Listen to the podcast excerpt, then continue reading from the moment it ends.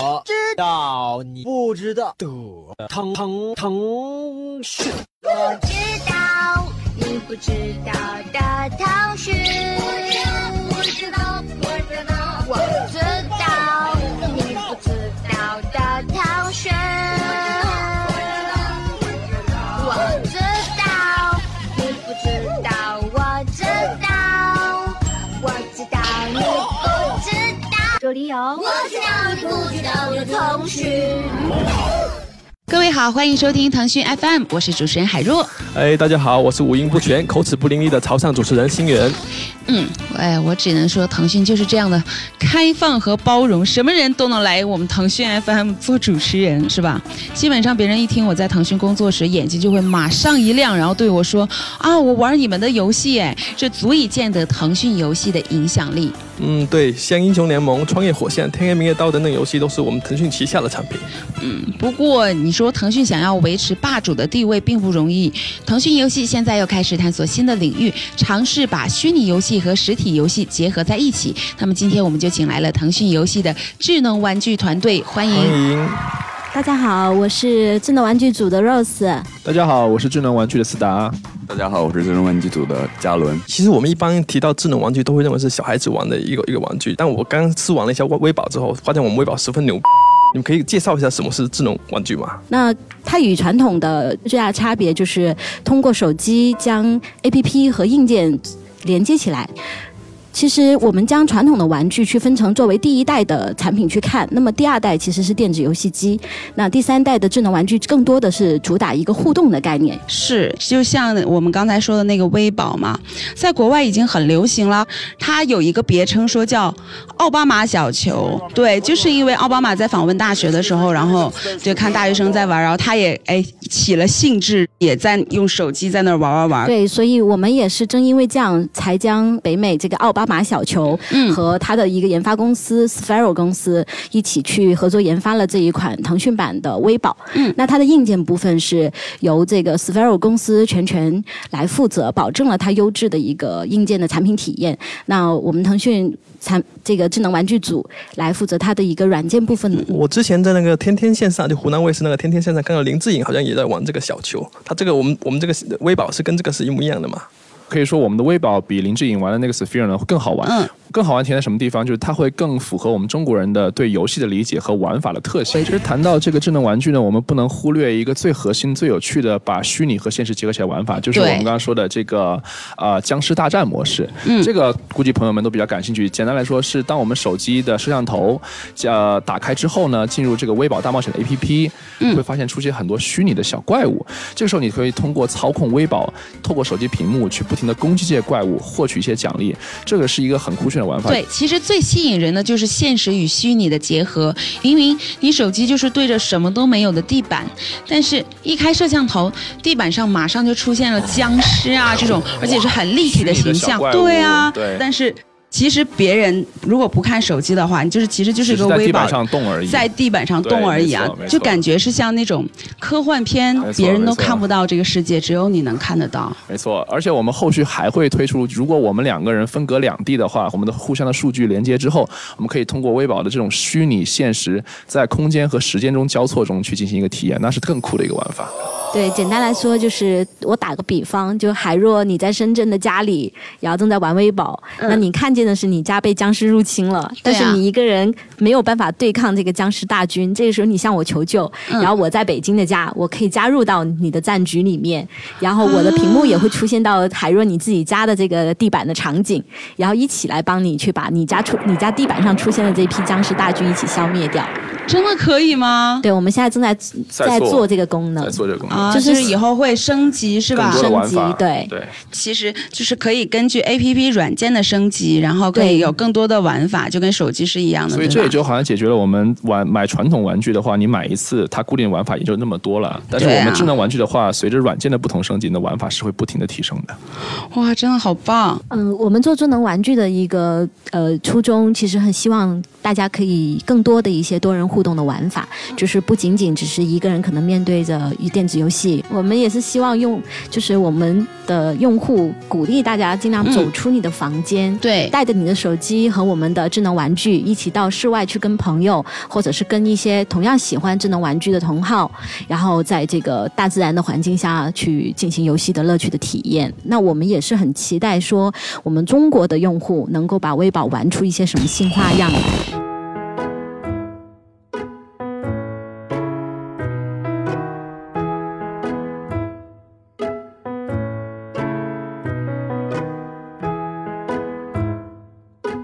里是我知道你不知道的腾讯 FM，我是特别正直、羞涩、腼腆的调调，欢迎各位收听咱们腾讯 FM 的节目啊！我呢最近呢在玩一个很有意思的产品啊，是来自腾讯的一个叫做全民 K 歌的一个东西啊，特别好玩啊，在上面翻唱了很多很奇怪的歌曲。哎，那我身边的这位朋友呢，也是来自咱们全民 K 歌的朋友啊。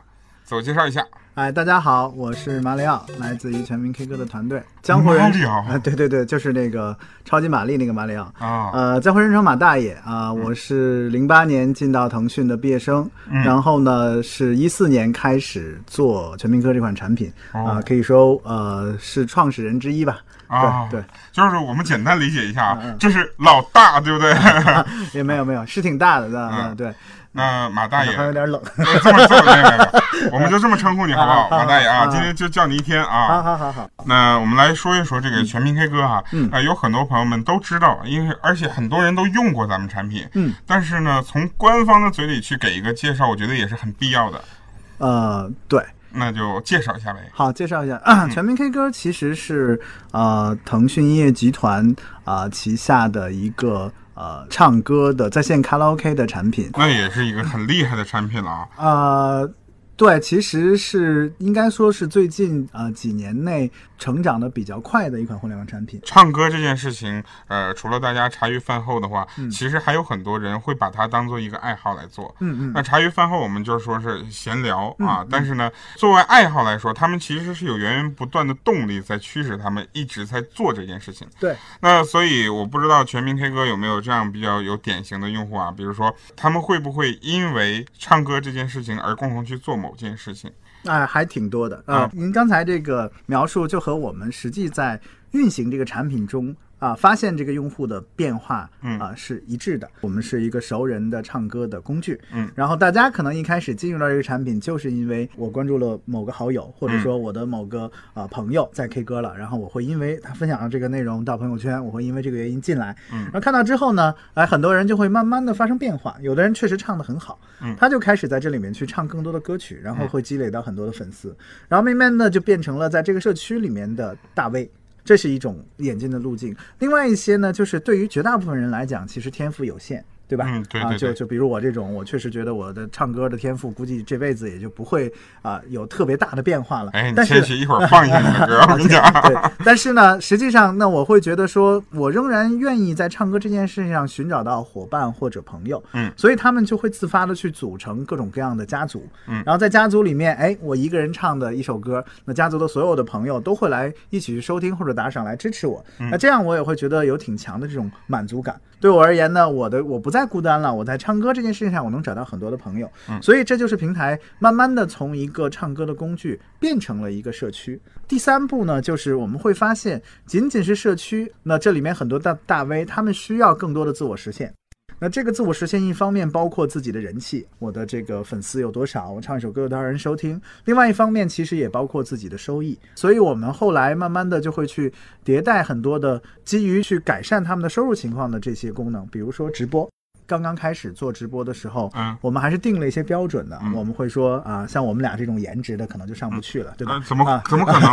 这颜值必须要低吗？就不能太高是吧？对对对对，就给我们啊，我们会设定一些标准，比如你的这个外形、你的唱歌的水平以及你的一些表现力。那我们希望呈现给观众的还是啊，经过一些啊仔细培训和筛选的啊。但是确实，就我们认识了一个大概四五十岁的一个一个叔叔啊，他就。非常热爱唱歌。嗯但坦率的讲，可能因为年纪的原因，他没办法去像那么年轻的主播一样有同样的这种颜值，但是他真的嗯非常热爱唱歌，也通过很多的方式去表达了他自己对这项事业的热爱。嗯所以最终我们也把他变成了主播，嗯而且他其实呃啊、嗯也有几十万的粉丝，而且他每一场直播其实也有不菲的收入，这个是我们觉得平台的生命力所在。其实这样的主播在其他的颜值主打的这样的平台里面，可能几乎看不到，嗯而且他们也不一定能够引起足够的关注。嗯但是至少在 K 歌这个平台上，他们靠自己的坚持和努力，以及靠他们对音乐的投入，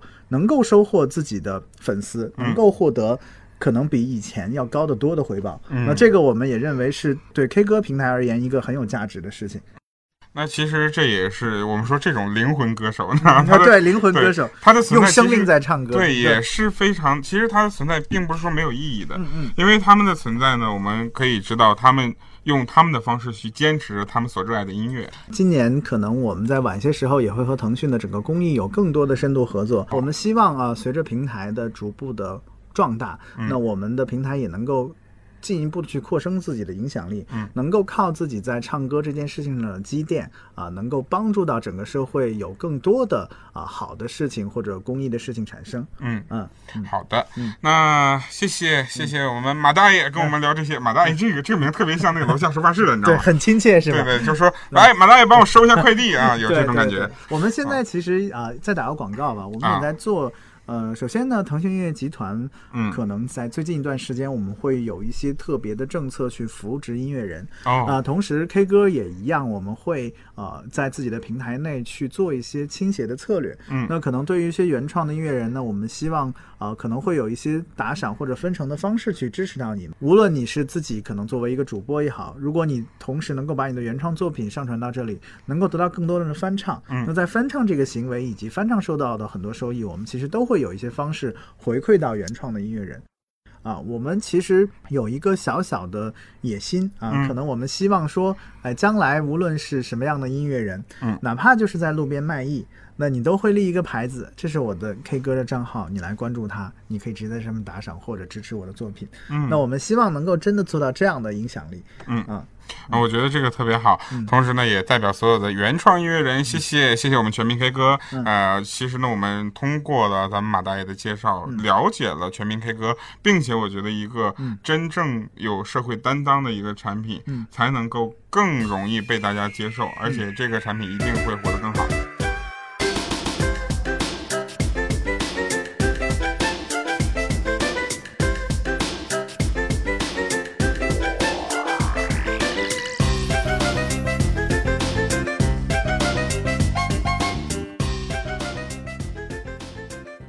这里是腾讯 FM，我是海若。Hello，大家好，我是方太方太，你今天老实交代，你今天是带着什么来主持的？啊。带什么？私心啊，对不对？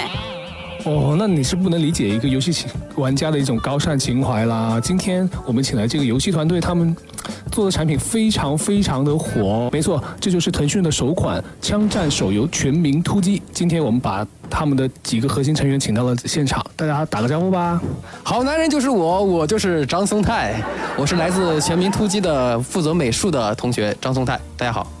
大家好，我叫 Miki，我是来自全民突击的码农这个程序。啊、大家好，我是来自全民突击，据说是最坏的一个家伙，我叫孟阳。哎，梦阳，听说你的一双手就值好几百万是吗？啊、那个是在十年前，我们公司当时担心我的手发生一些意外，给我买了一个买了大概是好像是两份保险。是真的值好几百万啊！呃，如果当时谁把我的手砍掉的话，就是五百万。快让我观摩一下这么值钱的手。摸一下，让我摸一下。因为孟阳其实他我们知道他是呃被誉为亚洲第一枪神啊，然后现在整个在中国乃至亚洲都是最顶级的 FPS 顶级枪手。也难怪今天我和方太这么兴奋啊，因为《全民突击》实在是太火了，感觉腾讯从上到下的男生都在打。我听说就连 Pony 啊、小龙这些总办领导也都在玩，是吗？呃，是的，呃，其实腾讯出的每一款游戏，总办的领导都会去亲自去体验去玩儿。嗯、据说呢，总办大佬们开会前都要先打两把两把那个全民突击，还会组对，他们还会组团，还会那个画战术图，互相布置任务哇，。好认真。对啊，呃，而且我们经常会收到那个老板们的截图反馈，他发现什么 bug 啊，或者有产品建议啊，都会都会跟我们联系。然后我们有一些 bug 就是总办大佬们发现的。哇，果然是一群尽职尽责的产品经理。对，不光这个总办领导会玩啊，呃，一些明星也会玩，就是其中有一段八卦，让孟阳给大家分享一下吧。呃，央视有一个足球的足球直播，是直播的节目。然后当时镜头正要切给段轩的时候，他当时就在打全面突击。然后当时可能段轩太过于投入了，没有反应过来。但是当时那个音频已经切过去了，镜头也切过去了。然后从电视机里面传出了一声“百发百中”。其实这个声音呢，这个声音是在《全民突击》里面，呃，玩家击杀了一个目标过后，我们主角会给予给予的一个说话的一个回馈，就是嗯，这是一个声音的一个音效。相当于给你们做了一个免费广告。而且当时很多人在贴吧啊，或者是这种就是论坛都在说这个事情。还有哪个明星？呃，现在呃，这个黄晓明也在玩全民突击，而且他特别喜欢打 PK 嘛。他说我打 PK 的时候，我特别想要这把狙击枪去和对方对打，像我实在被这个枪就是诱惑的已经快不行了。在我们这个全民突击的团队，现在大概有多少人？现在大概有六十多人吧。那算是一个大的团队吗？对，应该是很大的了，算是个大团队。呃，现在的团队肯定是有足够的资源和精兵强将，但听说最初连程序员、策划这种都没有，就是纯美术团队是吗？嗯，对我们最早就是一个美术团队。最早的时候，我们的几个呢都是端游，然后端游上线以后呢，缩减编制，我们就成立一个美术中心的一个公共资源。呃，下来以后呢，主要就是为其他正在开发中的项目呢，然后打零工啊，就是做一些美术的支持的工作。呃，那个时候感觉我们的归属感就特别的低，当时呢就感觉有点儿呃人人自危的感觉，好像是被淘汰下来的感觉，就是这种感觉。有好多的同学呢也陆陆续续的转岗去去了其他的项目。当时我们觉得我们不能自己老是就是这样，呃，帮别的项目干点事情啊什么的，我们都想自己做自己可以做的东西。那为什么一定要做自己的游戏呢？做游戏的人最大的梦想就是做一个自己觉得好玩、自己爱玩的游戏。就像做自己的产品，这产品就像自己的孩子一样去带。然后呢，我们必须让他出人头地，那个望子成龙这样的东西。其实我们这个团队一开始的时候，最吸引我的就是，呃，每个人我看到的就是每个人都喜欢玩自己做出来的项目。这个在以前的项目里头是很很难能可贵的，我是基本上少见的。呃，我们一个好的习惯就是每天都会出一个版本，这个版本必须是可以玩的。那每天这个版本出来以后，大家都会很兴奋的去玩，玩的时候大呼小叫，整个就是那当时那个楼层其他项目团队都有提意见，说你们这边太吵了。对，那是老袁给我们买了那个音箱，还是低音炮的，然后我们到时候玩的时候就打开。各种的那种重武器啊，那种那种枪声啊，然后可以把周围的人的项目的人都吸引过来，说你们这好热闹啊，你们在干什么？整个团队的氛围在渲染出来。对我们要爱我们自己做的游戏，是这样子的。其实，在整个玩的过程中，我们发现其实它这种打枪的这种枪的手感很好，就感觉很逼真。一般玩的这种手游是完全没有感觉，这种能达到这样的一个频次。你们是怎么把它这种手感调出来的呢？呃，这儿要爆料一下，每每次调一把枪的话，会反复的调整，大概两百多次。天哪，两百多次！但每一类枪里面还细分了有呃细分了不同的这个枪的型号，枪的型号不同，也会要给它调出不同的这个手感出来。所以说会针对 AK 四十七跟 M 4对对对对不一样，完全对对对不一样。对。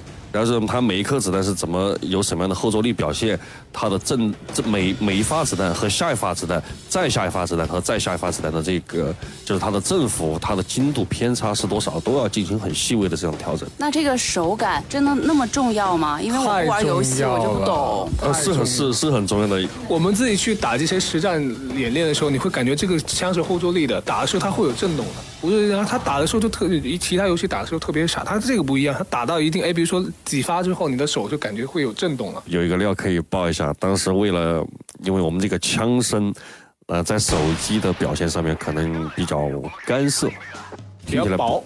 对，然后呢，嗯，我们合成的音效又不好，后来我就找到了在美国的一些以前的呃以前认识的一些朋友，我们让他就是他们都有枪嘛，用真枪录了两个音效过来，就是在下个版本的话，就可以听到实战实弹录出来的这个枪声了。哦，太太棒了，太棒了！每种枪械的那种感觉和手感，才是玩家去真正追求的、去摸索的一些技巧。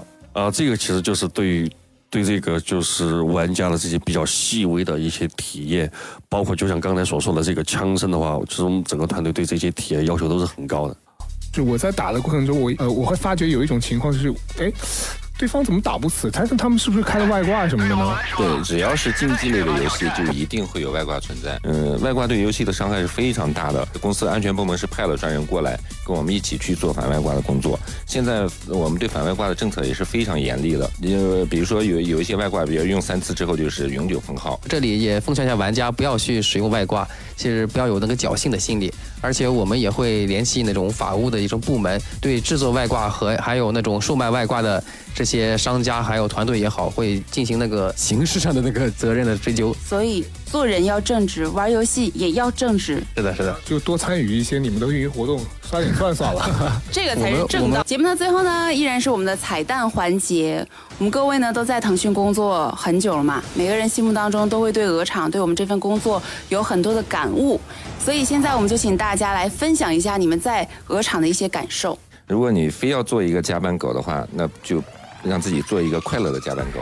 加班呢去做自己让自己快乐的事情。我首先就是要应该是感谢这个平台，就是鹅厂这边那个平台这个资源这个量太大了。就是我们一开始其实是只各自其职做自己的美术各方面的东西，为什么有这么大的成长？可以去接触产品，接触甚至程序这些，可以快速的成长和学习。我特别喜欢这个没大没小、没老没少的团队。为什么这么说呢？就是我们在一起呃讨论一个事情，或者说在一起开会的时候，并没有太明显的这个职级的区分。大家能想到什么，或者说是想说什么，想到了什么，都可以直接说。没有任何的障碍，扁平化沟通，对，大家都不会去太多去分职级啊、title 啊等等。我们希望给大家营造一些更好的、更和谐的这种工作氛围。